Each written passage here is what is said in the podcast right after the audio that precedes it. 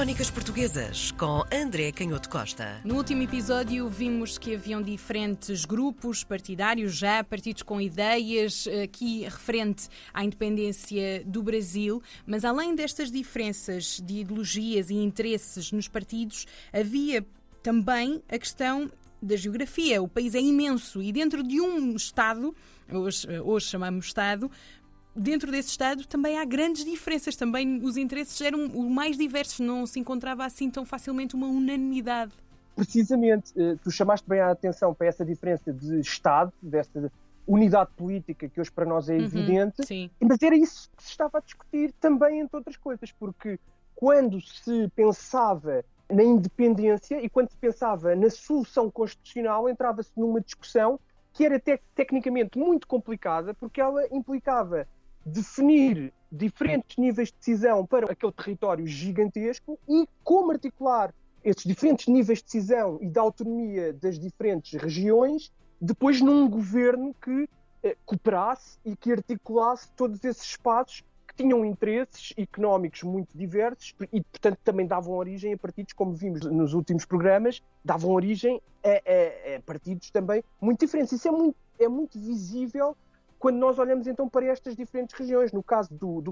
Recife, nós tivemos um ambiente praticamente de guerra civil, com o cerco de uma, de uma cidade, Goiânia. Depois desse cerco, que demorou algum tempo, a própria cidade do Recife, que era das mais importantes naquilo que se chamava a América Portuguesa, ainda como é evidente antes da, da independência, essa cidade esteve também cercada, até que a partir das indicações que chegavam das cortes reunidas em Lisboa e daquilo que eram os interesses também, os vários interesses em confronto em Lisboa, chegava à solução de se nomearem juntas civis autónomas para tentar apaziguar estes, estes grupos que nós vimos aqui em confronto. E o que aconteceu, por exemplo, no caso do Recife, é que essa junta civil, que devia ter sete pessoas, tinha uma certa autonomia, mas o exército permanecia subordinado ao reino, que era uma maneira de, por um lado, com uma mão dar essa autonomia através da junta civil, por outro lado, o governo em Lisboa tentava ficar com esse controle militar que era absolutamente decisivo. Mas nessas juntas havia também, para além dos interesses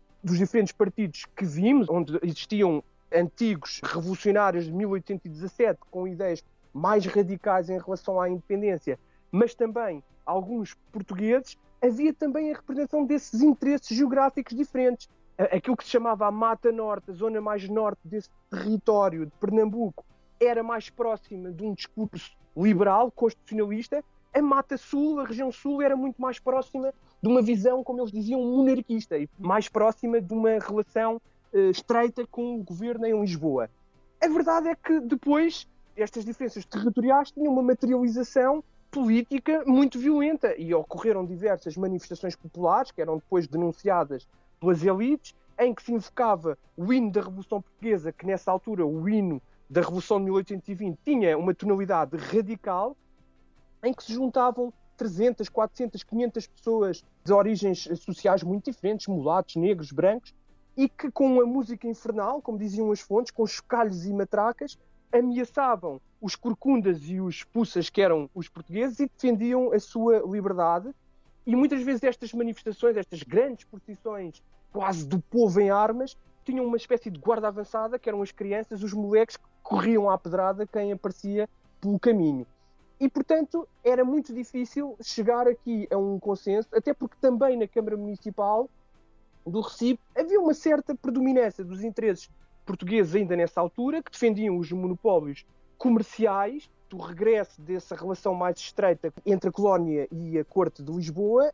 e por outro lado, também no caso das publicações se notava essa dificuldade em, em chegar a um consenso. A Aurora Pernambucana, por exemplo, um jornal com um título claramente nietzscheano, eh, antes do tempo, era dirigida por Rodrigo de Fonseca Magalhães, que era um português que tinha estado associado à conspiração do Gomes Ferreira de Andrade, portanto uma conspiração relativamente radical no sentido do projeto político eh, democrático de 1817 e que agora se tinha precisamente refugiado no Brasil, antes da Revolução acontecer em Lisboa, em 1820, tinha lançado raízes, tinha casado com a filha do governador português Luís do Rego, que era um monarquista e que tinha reprimido algumas destas manifestações populares, e portanto isto era a prova de que havia claramente um clima de guerra civil mas que as diferenças territoriais ainda complicavam mais esse clima de guerra civil e em que Pernambuco, por um lado, queria a independência havia estas tais manifestações populares radicais proto-democráticas, queriam o corte com o governo em Lisboa, mas por outro lado não estavam nada interessados num governo monárquico com sede no Rio de Janeiro, mesmo que fosse independente. Crónicas Portuguesas com André Canhoto Costa.